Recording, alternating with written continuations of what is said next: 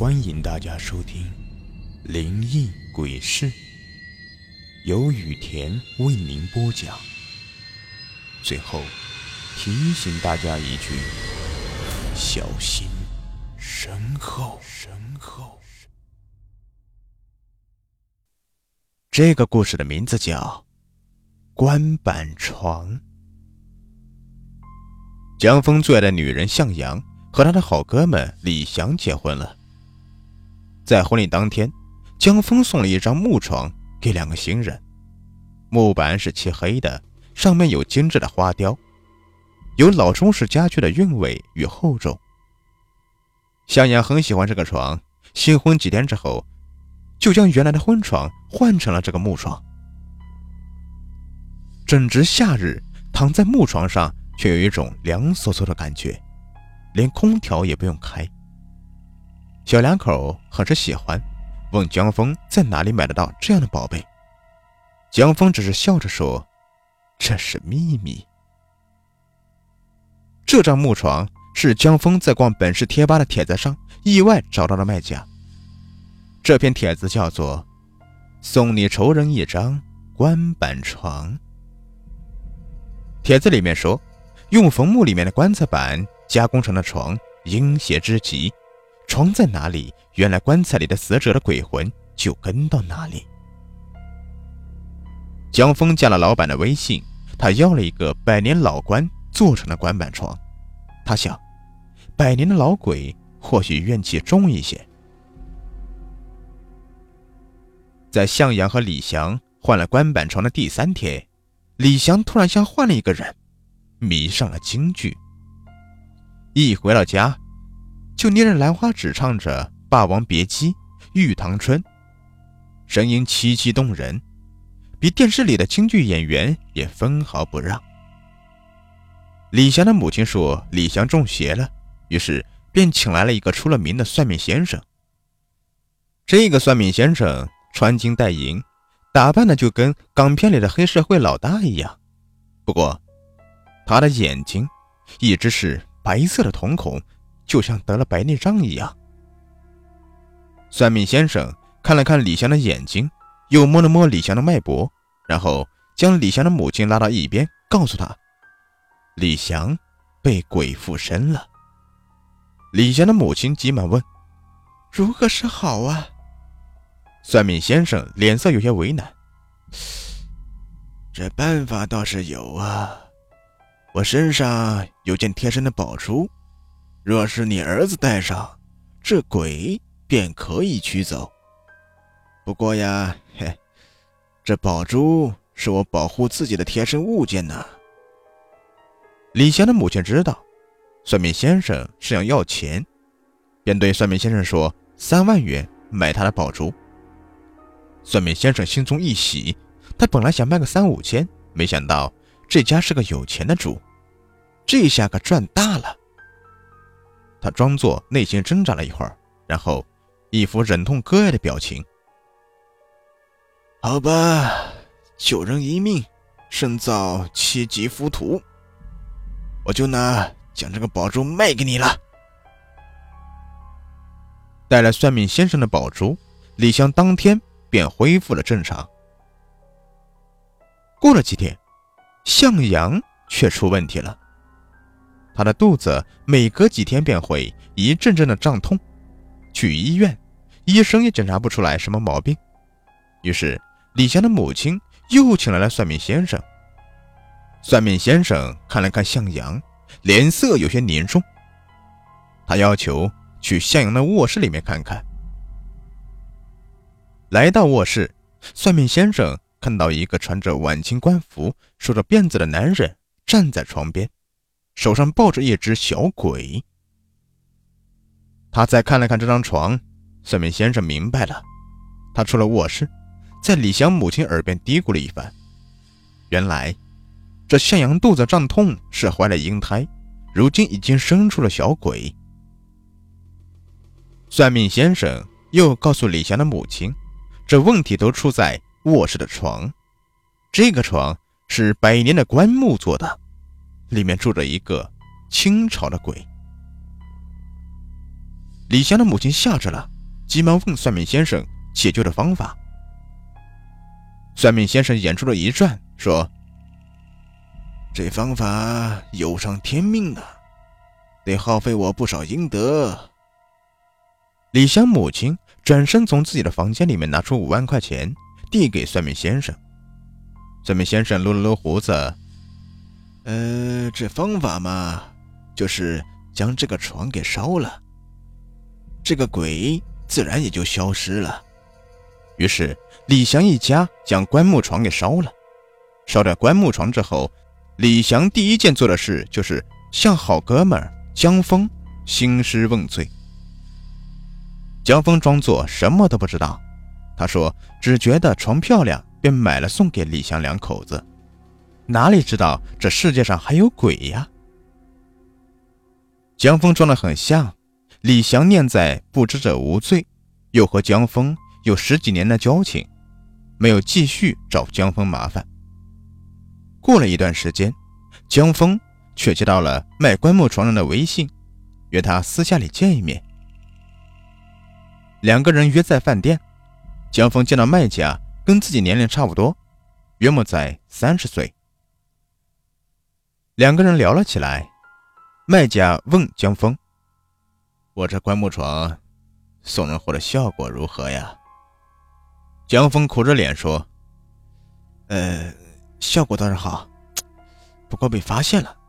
听说找了个老先生出了个主意，把床给烧了。那你送他们棺木床的目的是什么呢？呃，就是想让他们两口子日子过得不安生，自己心里便舒服一些。”卖家见状。从背包里面拿出一块黑色木板，放在桌子上，说：“你要让他们不安生，这块木板便可以。”原来这个卖家的父亲就是算命先生，两个人在市里做的是唱双簧的生意。儿子在这边卖邪物，父亲就驱邪。在烧掉棺木床的时候，父亲偷偷拿了一块，让棺木里的小鬼活了下来。父亲。将棺木又给儿子，儿子记得棺木卖给了谁，于是又联系上了江峰。卖家说：“这块棺木里面住着一个小鬼，这个小鬼便是向阳的银台。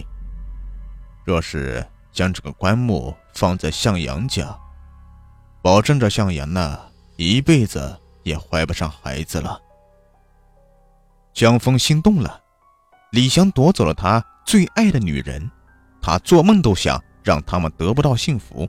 于是，江峰花了两万元买下了棺木。第二天，江峰买了一些好酒好烟，来到李湘家里，装作给李湘赔不是。借着机会，江峰偷偷的又将棺木板藏在了李湘家的卧室里。从这以后，向阳每晚都做梦。梦见自己生了一个儿子，每天都陪着儿子玩。李湘的母亲听了，高兴极了。她说：“这是怀上的前兆。”但是，一年过去，向阳的肚子还是没有半点动静。向阳却天天做同样的梦，梦里面他的孩子音容笑貌清晰的历历在目。渐渐的，向阳有点分不清楚现实和梦境了。有时候见着人就问他的孩子在哪里。李湘的母亲觉得儿媳妇又中邪了，于是便又请算命先生，却发现算命先生的店关门了，不知所踪。母亲又请了其他几个算命先生，但是都没找到根源。时间久了，李湘受不了疯癫的向阳，两人感情渐渐的冷淡了下来。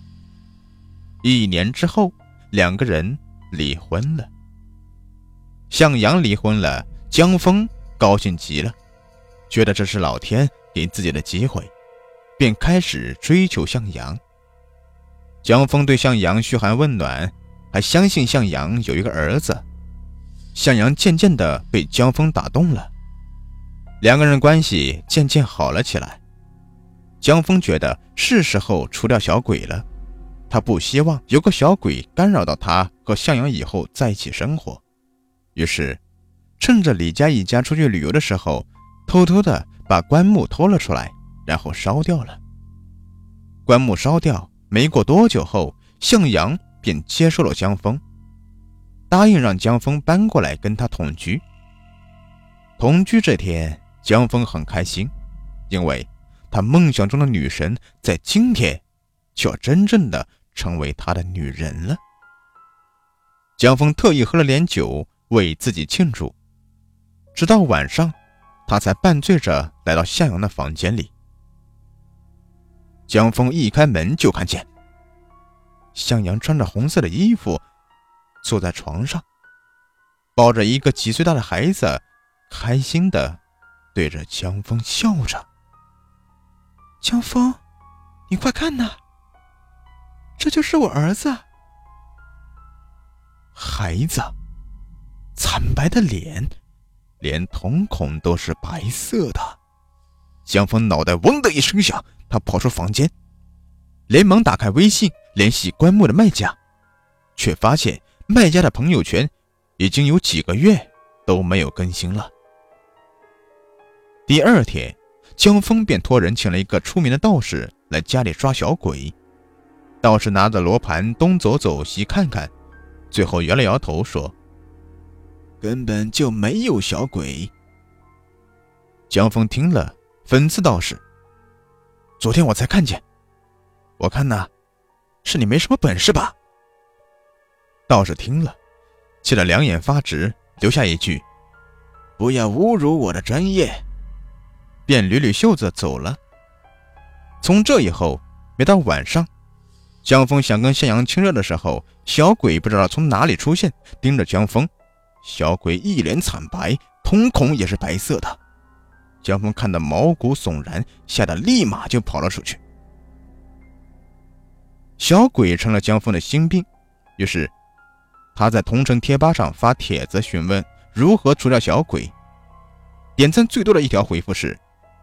用黑狗血配上砒霜给小鬼喝，保证小鬼魂飞魄散。第二天，江峰便买了黑狗血，又托医生朋友弄了点砒霜。到晚上的时候，便把砒霜掺在了黑狗血里，准备对小鬼使用。晚上十点的时候，江峰听到房间里有小孩的声音，知道小鬼出现了。他便准备好黑狗血，等到向阳出来上厕所的间隙，他走进了房间。江峰见着小鬼盯着自己，便把黑狗血递给小鬼：“叔叔，请你喝东西，很好喝的。”小鬼摇了摇头。江峰又哄道：“试试吧。”小鬼紧闭嘴巴。江峰有些着急。他害怕向阳回来，于是便捏着小鬼的嘴巴，准备把黑狗血灌下去。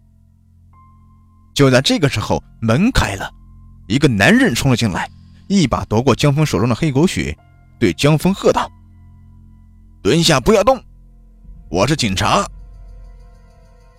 这个时候，向阳也出现在警察的身后。